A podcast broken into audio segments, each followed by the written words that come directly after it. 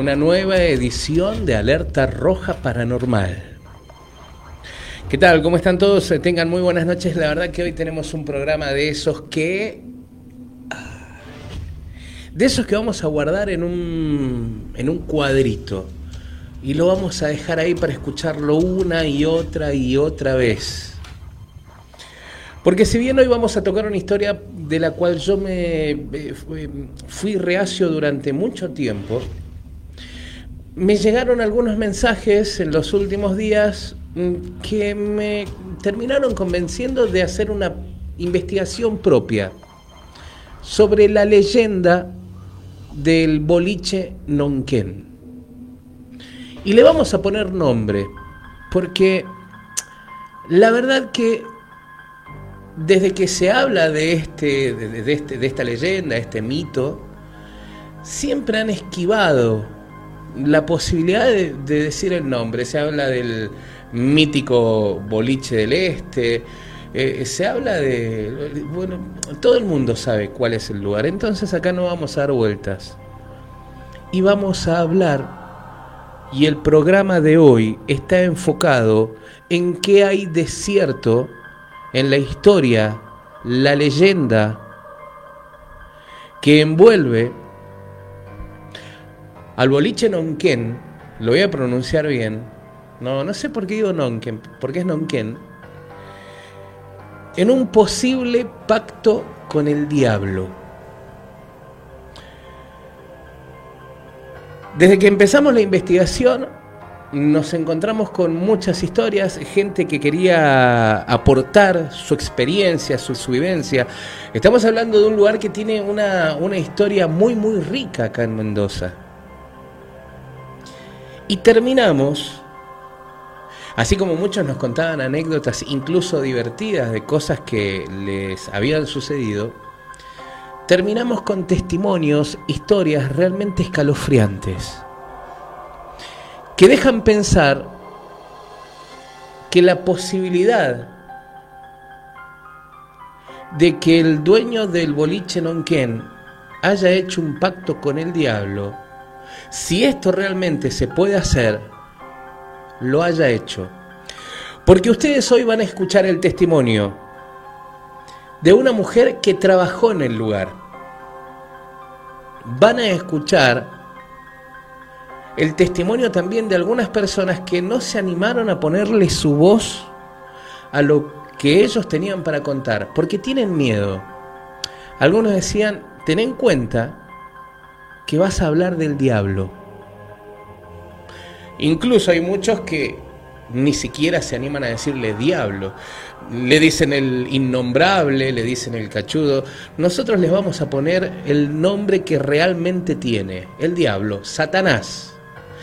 Pero hay una explicación y hay muchos errores técnicos quizás o, o intencionados en la leyenda que se popularizó. Eh, hay algunos errores que vamos a corregir en realidad para que se entienda mejor la historia.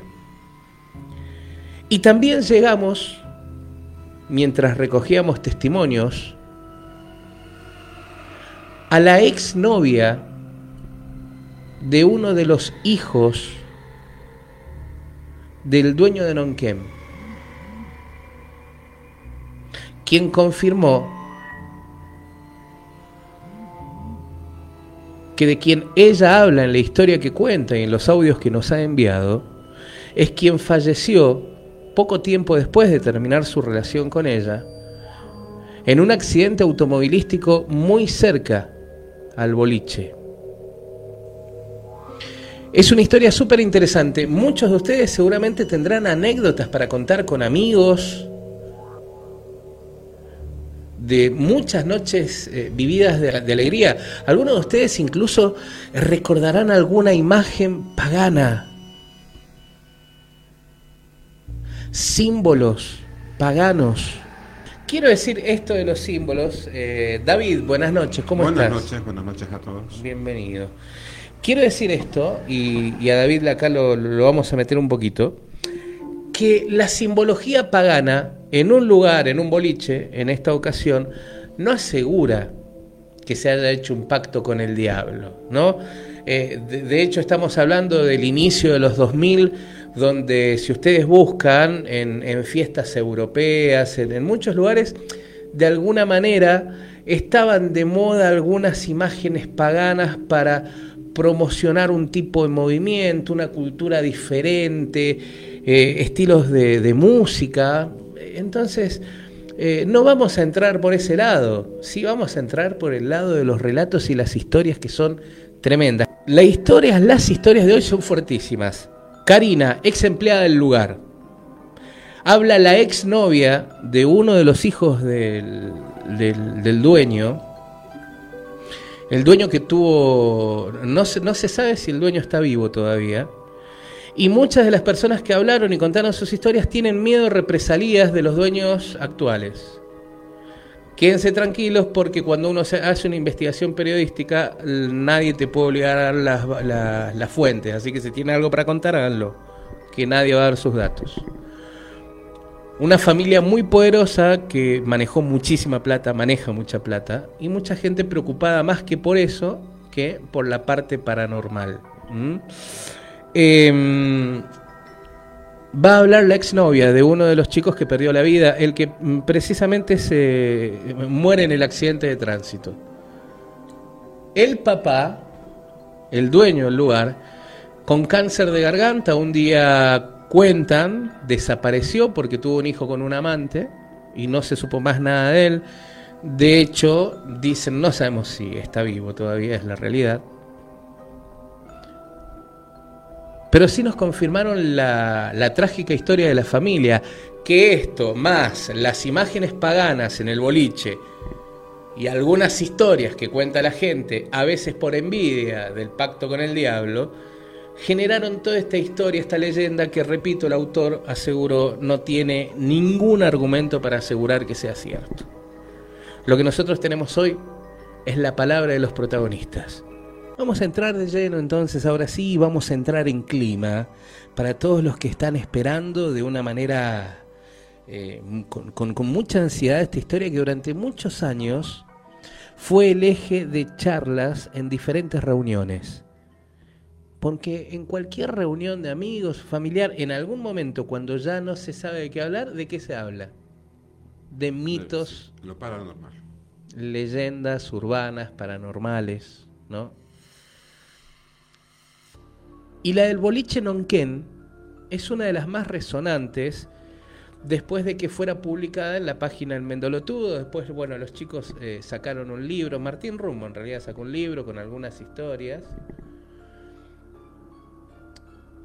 Y esta fue quizás una de las más eh, resonantes porque, bueno, claro, muchísimas personas fueron al boliche Nonquén entre los 90 y y mediados de los, eh, del 2005-2006. De hecho, las fiestas Nonquén estuvieron funcionando hasta el año pasado. Si ustedes buscan en Facebook, el año pasado, creo que fue 20 de marzo, estaba promocionada una fiesta Nonquén. No sé si llegó a hacerse, porque la verdad no me acuerdo en qué fecha entramos el año pasado en cuarentena. No sé si fue antes o después del 20 de marzo. No, no me fue después, ¿no? Del 20, claro. Así que es muy probable que haya llegado a hacerse la última fiesta, por lo menos que, que sabemos, el año pasado, con fecha del 20 de marzo, si no me equivoco. Lo que vamos a escuchar primero es el testimonio de una mujer que trabajó ahí. Ella no tiene problema en realidad con que, eh, digamos que, que, que, que su nombre es Karina. Ella trabajó de seguridad, de hecho sigue trabajando en la noche mendocina y tiene para contar su historia en dos audios que nos envió y escuchen porque así nos vamos metiendo en algunas de las cosas que se contaban. Por ejemplo, que en el medio de una de las pistas de Nonquén había simbología pagana y que muchas de las personas que iban a bailar al lugar se desmayaban se quedaban sin aire, se, descomponían y caían desmayadas al piso. Esto se lo atribuyen a este supuesto pacto con el, con el diablo, con Satanás, del dueño del boliche. La verdad que, que alguien se descomponga en un boliche donde hay mucha gente suele ser algo normal, ¿no? Sí, sí, cómo no. A la gente apretada. El- calor. El calor, la bebida. La bebida. Ahora, lo que empezó a llamar la atención que esto empezó a suceder como, como muy seguido. Qué mejor que la palabra de alguien que estuvo ahí muchas noches y como dice ella, en diferentes periodos. Porque el boliche estuvo abierto muchos años. La escuchamos. Karina, primer testimonio de alguien que vivió desde adentro la historia del boliche Ronquén. Hola, ¿cómo le va Gastón? Espero que esté muy bien. Le quería contar eh, la experiencia ¿no? que tuvo mi primo en el boliche, porque usted sabe que mi primo trabajaba en el boliche. Para, para, no es ella. día. Pero bueno, déjalo, Trabajaba déjalo porque es limpieza. otro de los testimonios que tenemos. Y Ya, le- ya les voy a decir oportunidad- Karina, déjalo, déjalo. Eh, escuchaba un sonido, así como cuando le encamina dentro del boliche y, y estaba junto con un amigo de él, trabajando también haciendo la limpieza. Y en una oportunidad, o muchos días distintos en la semana, iba a trabajar. Y sucede que veo una presencia de, de un muchacho bien vestido, elegante dentro del boliche. No le presté mucha atención, sí, lo llamativo que se veía una persona con dinero, por ahí en la forma de vestir lo veía llamativo. Solo caminando en el boliche. Bueno, eso fue una situación. Otro día también fue a trabajar haciendo de limpieza a mi primo, mi primo del boliche en su momento eh, vivía cuatro cuadras del boliche, o sea que iba caminando. Actualmente mi primo no vive más ahí, vive en San Martín. Pero él cuando vivía solo eran cuatro cuadras. Eh, pasaba que eh, a esa distancia, am, ¿cómo le puedo explicar? Estaba la casa de mi primo, el jardincito y la calle. O sea, atravesaba eh, su casa, su jardín y llegaba caminando al boliche. O sea, justo la parte de, de la salida del boliche, la puerta de salida del boliche daba justo así cerca de la casa de mi primo. Entonces otra oportunidad que fue a limpiar encontró las luces encendidas del boliche de una manera muy curiosa porque estaba cerrado el boliche. Entonces él con el amigo empezaban a investigar, ¿no? Que era algo muy curioso de que estaban las luces encendidas y pensaban que por ahí era el dueño que fue. Resulta que no era el dueño. Era un muchacho elegante. Lo veían llamativamente elegante el muchacho. Y va un día sábado mi primo a trabajar. Mi primo trabajaba de lunes a viernes.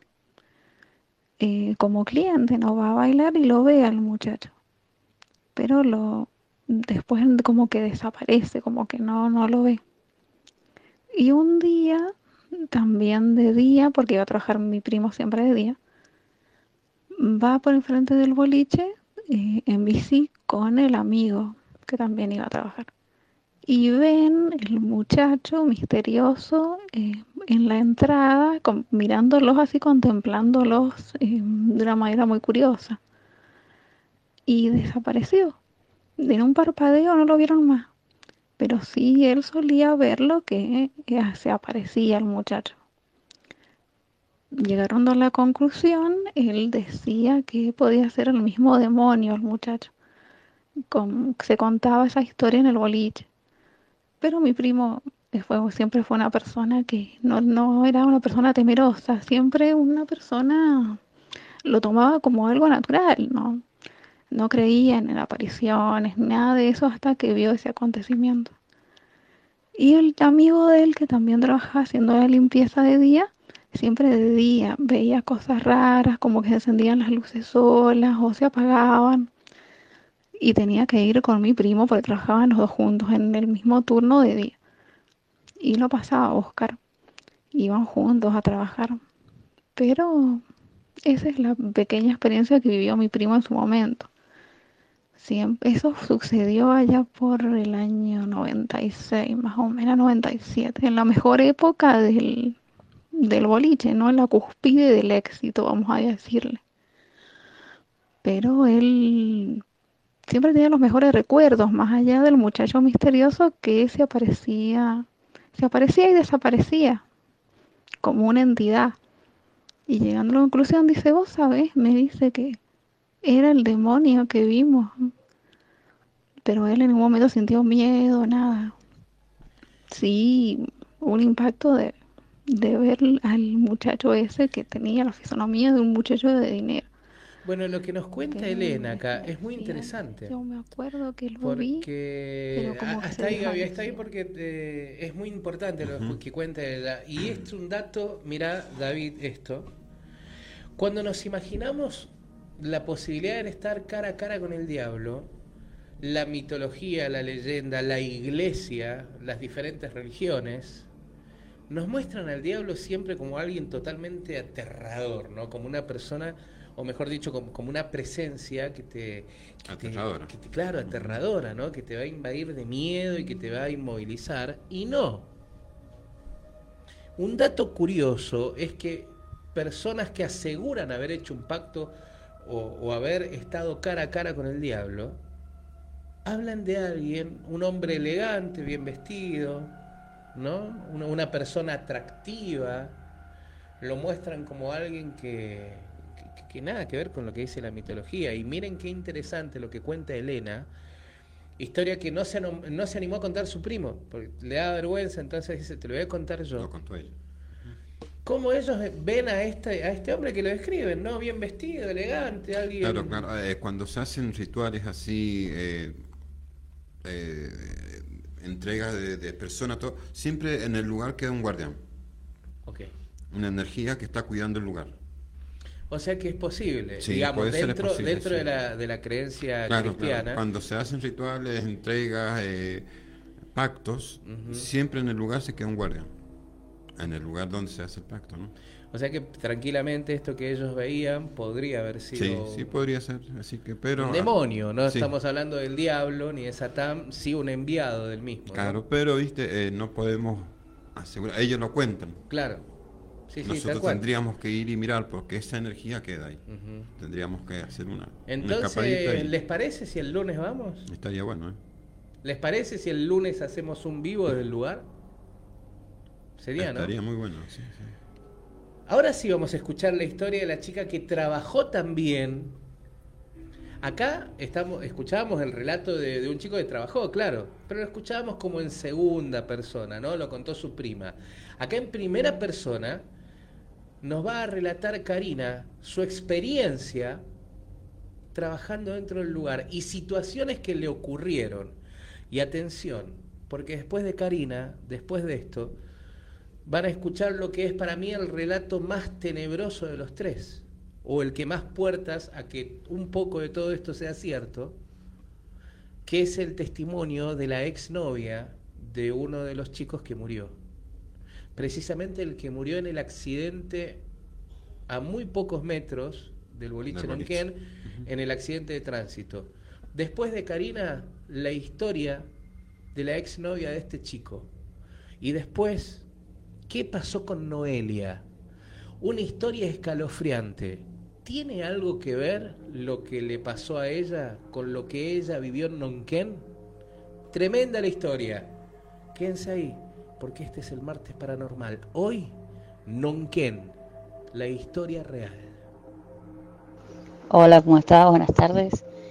Bueno, mi experiencia es laboral. Yo trabajé ahí y trabajé en varias épocas. Tanto fue Nonquén, Otto y 840 Oeste. Y sí, se escuchaban ruidos raros cuando todo estaba en silencio, o sea, cuando no había gente. Eh, cuando había gente en la parte de los baños que estaban recién pintados y siempre salía una imagen que sobresalía con las luces, volvía a sobresalir. Que era como eh, si fuera la cara de, bueno, del diablo, una cosa así. Y por más que le ponían pintura gris, negra, lo que le pusieran, volvía a sobresalir. Después tengo compañeros de trabajo que tuvieron la experiencia de estar cuidando un tiempo ahí de, traslado de boliche a boliche, o sea, en la transición, cuidaban las bebidas, las heladeras, y dicen que de noche era como que corría viento y está todo cerrado, y se llevaba todo lo que había en el piso, que, que estaba sucio, a un rincón.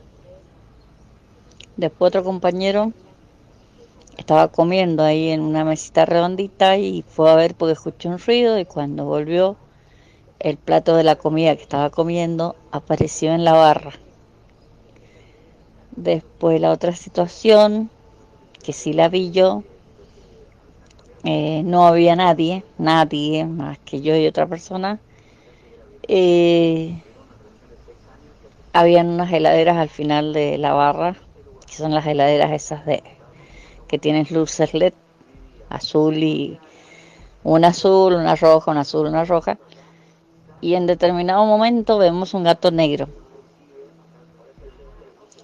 Y yo traté de ver el gato negro, qué sé yo, cuando me doy vuelta, las heladeras estaban como a 20 metros míos, que supuestamente me dicen que esas heladeras eh, estaban desenchufadas y se prendía heladera por media y no había nadie.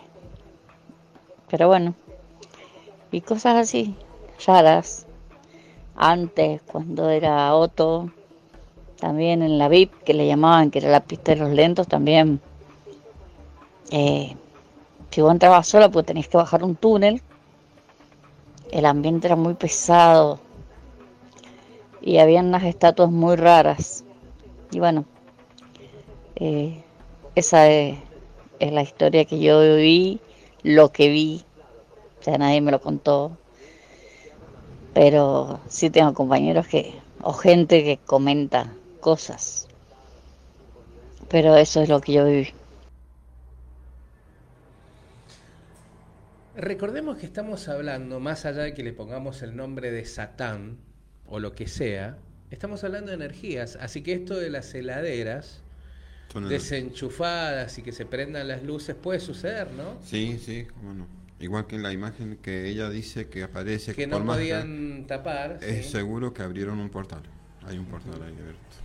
¿Y cómo se cierra eso? Porque desde el 2000, a ver si, si me ayudan ustedes, eh, porque estos son datos más comerciales, ¿no? Que relacionados a lo paranormal. Del 2005 al 2006 es cuando empieza el lugar como, como alquilarse, como a llamarse de diferentes maneras y que vienen otras personas y que hacen otras cosas, pero ninguno volvió a tener éxito, ¿no? Claro, quedó eso abierto.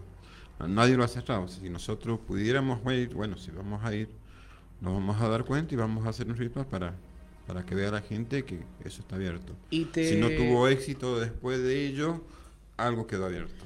Y si el dueño, que no sabemos si está vivo, repito, ¿eh? lo que nos han contado. bueno que si alguien sabe, que, lo, que los mandarán a decir por WhatsApp.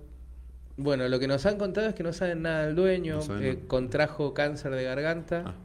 eh, y tuvo aparentemente una hija con un amante, es lo que cuentan, ¿no? Acá estamos hablando ya en tercerísima persona, es por lo que relata la gente que nos escribió, entre otras cosas. Dicen que no se supo más nada del hombre.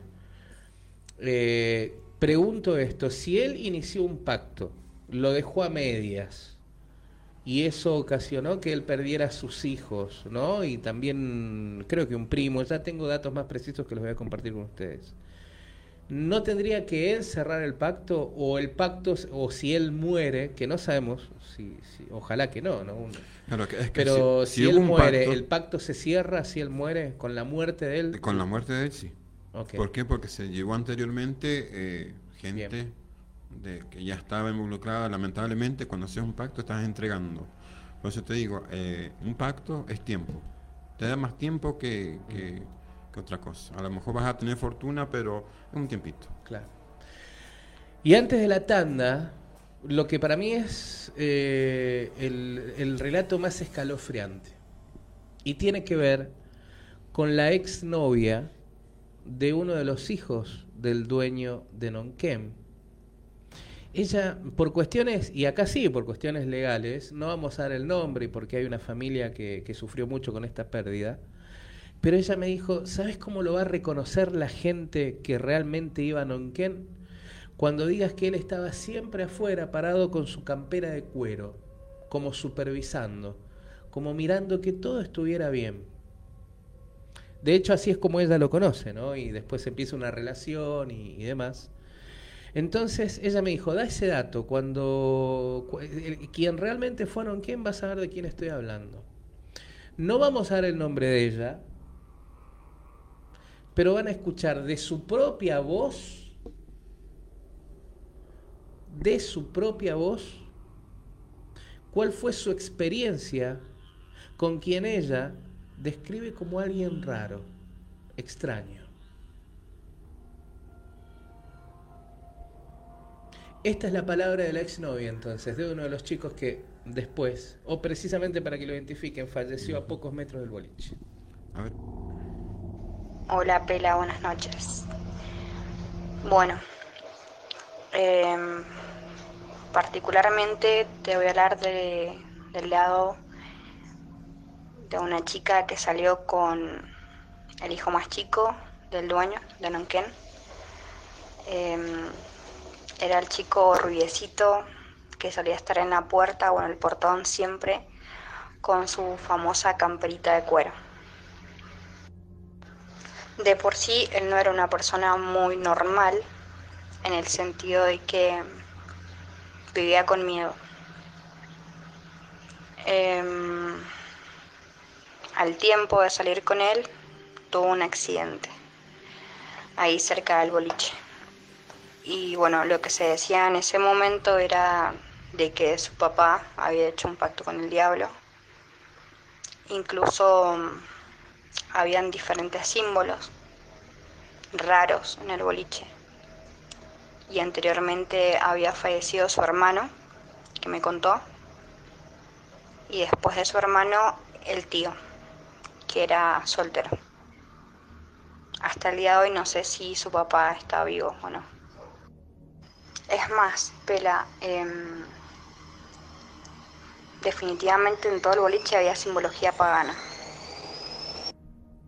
Era inexplicable, no entendía. eh, teníamos la posibilidad de ir a cualquier otro boliche que todos tenían fama en ese entonces. Pero Nonquén era Nonquén y hasta el día de hoy la gente que ha ido a Nonquén te dice que Nonquén es Nonquén. O sea, no podías salir de ahí. Estaba todo sectorizado. Yo recuerdo que, por ejemplo, la gente del este o Junín o Palmira estaba más que nada en un lugar que se llamaba El Prado. En la pista principal, en el medio, al lado del puente, estaba toda la gente de Maipú. Eh, si te ibas eh, a la parte electrónica encontrabas mucha gente de San Martín. O sea, hasta ya un momento que sabías, depende por dónde pasabas, de dónde eran las personas, ¿entendés? A mí el, el dato que me llama poderosamente la atención es cuando ella dice, él vivía con miedo, él tenía mucho miedo y después, bueno, tiene, eh, tiene, su, tiene el accidente en el cual Tuvo pierde la vida. Claro, tuvo miedo porque sabía que habían hecho una entrega. Eso es lo que ha pasado. Al saber eh, que el padre ya, eh, que, a- al decir que el padre hizo un pacto con, con ese, yo no lo, no lo nombro porque no me gusta. eh, Miren, no lo nombra David. No lo nombra, no. eh, cuando dice que tuvo un pacto con él, él ya sabe que hizo entrega. Y, Y lamentablemente, claro, bueno, y eh, ya tenía el dato de que muere el hermano antes. Claro, y ya venía ya con miedo, por eso porque sabía. los tiempos Sabía que se, iba a morir, van, entonces, se van ¿no? rápido, los tiempos se van rápido. Parece que sabía que iba a morir y finalmente Y murió. sucedió.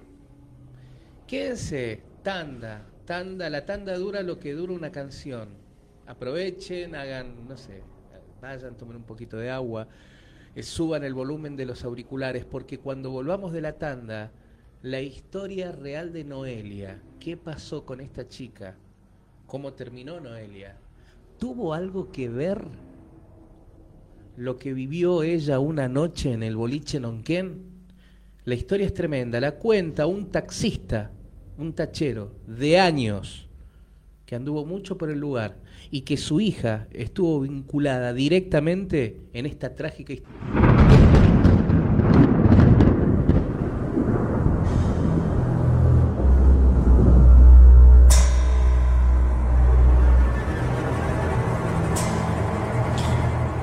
Cada vez que yo inicio una investigación, ustedes saben que bueno, mi número de WhatsApp es el que está publicado en la página. Si alguien que está del otro lado ahora y no tiene mi número de WhatsApp y se quiere poner en contacto con nosotros en algún momento, lo puede hacer, agéndenlo, es 2615 347 971, ¿eh? nos escriben ahí y yo los agendo para que puedan ver mis estados. Porque yo en mis estados, cada vez que iniciamos alguna investigación, un poco de vago y un poco por falta de tiempo, yo en mis estados pido que si conocen algo sobre un tema que vamos a tratar, nos cuenten. Y así llegó la historia de este tachero. Así llegó la historia de Noelia.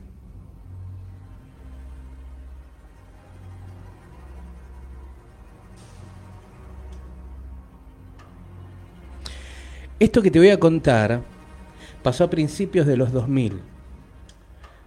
Le preguntaría a mi hija, pero la verdad es que no quiero que se ponga que se ponga mal. Yo fui taxista durante 25 años. Durante todos esos años conocí mucho de la noche y tuve muchas experiencias realmente raras.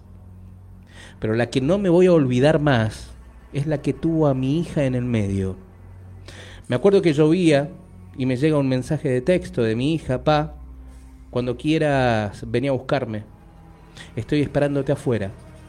No estaba lejos de Nonquén y como estaba re fea la noche, me fui a buscarla. En 15 minutos más o menos llegué al lugar y me llamó mucho la atención verla sola fuera del boliche. ¿Y Noelia? le pregunté, apenas subió al auto. Noelia era su mejor amiga y habían ido juntas. Ni me hables, me dijo, estoy recaliente. La muy boluda se perdió con uno de los flacos que labura acá. O encargado, o hijo del dueño, algo por el estilo, no sé qué onda. Pero me dejó sola la imbécil. La verdad no era la primera vez que Noelia le hacía algo así a mi hija, pero mi hija la quería mucho. Recuerdo haber pensado que ya se le iba a pasar. Esto hubiese quedado en tan solo una anécdota más, pero a partir de esa noche la vida de Noelia iba a entrar en un lugar muy, muy oscuro. Ese mismo domingo, ya por la mañana, me levanté a eso de las 10 y sonó el teléfono de casa. Era la mamá de Noelia. Quería hablar con mi hija.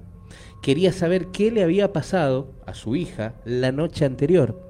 Le dije que estaba durmiendo y que yo la había ido a buscar a Nonquén y que mi hija estaba sola que Noelia se había quedado con un chico. La mujer no se quedó conforme con eso y me pidió que la despertara. Me puse un poco en su lugar. Fui a despertar a mi hija, ella atendió el teléfono, habló con la mujer y se quedó muy preocupada, tanto que me pidió que la llevara a la casa de Noelia. El papá de Noelia había fallecido hacía poco tiempo. Cuando llegamos con mi hija, la mamá nos invitó a pasar estaba nerviosa, se veía alterada. Nos invitó a pasar a la pieza donde estaba Noelia y nos quedamos helados cuando la vimos. Estaba acostada en estado fetal, temblorosa y los ojos perdidos. Mi hija se puso como loca y empezó a preguntarle que qué le había pasado. Noelia solo rompió en llanto y yo le dije a la madre que llamáramos a la policía me imaginaba algo malo, algo feo.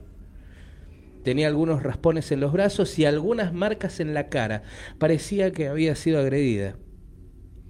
La policía llegó rápido y llamaron a una ambulancia. La llevaron al hospital, la revisaron, le hicieron algunos análisis y le dieron el alta. No tenía nada. No tenía signos de haber sido golpeada ni agredida de ningún modo. Tampoco de haber sido violada, que fue lo primero que yo me imaginé. Así que le dijeron que se podía ir a casa. En ese rato un policía le pidió algunos datos a mi hija y ella le contó lo mismo que a mí, que en un momento ella se puso a hablar con un pibe y después se perdió. Le preguntaron quién era el chico y solo les dijo que ella creía que era alguien que trabajaba ahí. Parecía que todo iba a quedar ahí, pero Noelia empezó a empeorar. Se despertaba a los gritos, casi no hablaba, tenía la mirada perdida. La llevaron primero a un psicólogo y después a un psiquiatra. Lo único que pudieron sacarle es que el chico con el que estuvo la había llevado a una especie de subsuelo, que ahí hacía mucho frío, que estaba oscuro, que ella pensaba que habían hecho una especie de ritual con velas y que desde ese momento empezó a escuchar voces y a ver sombras que le dieron mucho miedo y que esas voces y esas sombras la perseguían y que se la querían llevar. La internaron un par de semanas pero no mejoró. La mamá decidió llevársela a su casa y al mes la chica se suicidó. Mucho de eso no quiero hablar, solo voy a decir que se cortó las venas y murió a las pocas horas. Algunos vecinos del barrio donde ella vivía en San Martín todavía la recuerdan como una chica muy buena, llena de energía y siempre con una sonrisa de oreja a oreja. La mamá siempre estuvo convencida de que le hicieron algún tipo de trabajo esa noche, brujería, que algo vio su hija, pero no pudo hacer nada. Era y es una familia muy poderosa la que está detrás de todo esto. La mamá de Noelia se fue de Mendoza. Se la llevó un hermano suyo que vivía en Córdoba. La mujer se volvió loca. Decía que escuchaba a su hija caminar por su casa y que a veces escuchaba sus sollozos.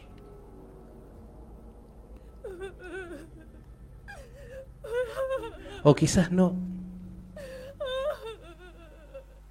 Quizás no estaba loca. Quizás Noelia, su hija, está todavía por ahí.